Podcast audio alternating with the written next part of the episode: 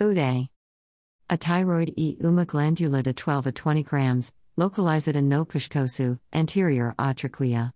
E responsável pela produção de hormônios que regulam vários sistemas do nosso corpo, desde o humor, o peso, a frequência cardíaca, a memória, o transito intestinal, além de participar da regulação dos ciclos menstruais e na fertilidade. Quando a thyroid está alterada, ela pode tanto liberar uma quantidade insuficiente de hormônios, hipotiroidismo, quanto produzir los em excesso, hipertiroidismo. Uma terceira condição que também é comum é o nódulo tiroidino. O hipotiroidismo é a doença mais prevalente de thyroid, sendo que 18 milhões de brasileiros, u 8, 5% da população sofre com ele.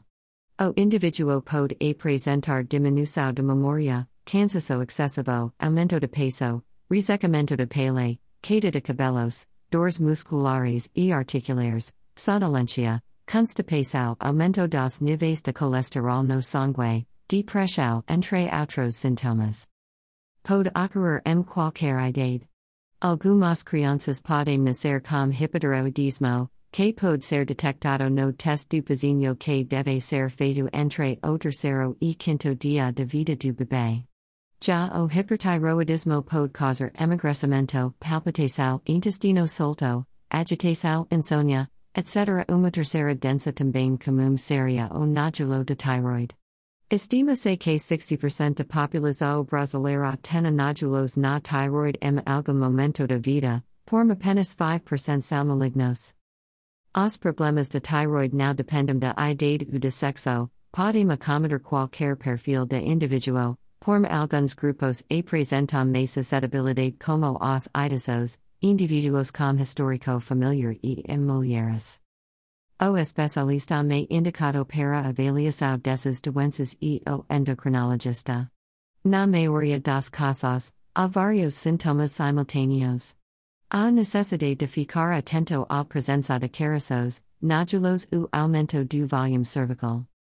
O diagnóstico e feito através de dosagem no sangue dos hormônios tiroidinos, e quando o médico percebe alguma anormalidade na palpação da glândula tiroid, é necessário solicitar a ultrassonografia de tiroid, e dependendo do resultado, a punção do nódulo tiroidino, que é um exame de baixo custo e risco para o paciente. O tratamento do hipotiroidismo e feito pela reposição do hormônio tiroxina que a glândula deixou de fabricar. Deve ser tomado durante toda a vida, e os resultados são muito bons. No hipertiroidismo, o tratamento pode incluir medicamentos, iodo radioativo e cirurgia, dependendo de causa e características de doença. E os nódulos, em caso de malignidade, o tratamento e cirúrgico, e dependendo do caso, a necessidade de complementação com iodo radioativo. É importante citar que a demora no diagnóstico e tratamento pode ocasionar complicações, como aumento de pressão arterial, arritmias cardíacas, insuficiência cardíaca, anemia, aumento do colesterol e raramente o coma.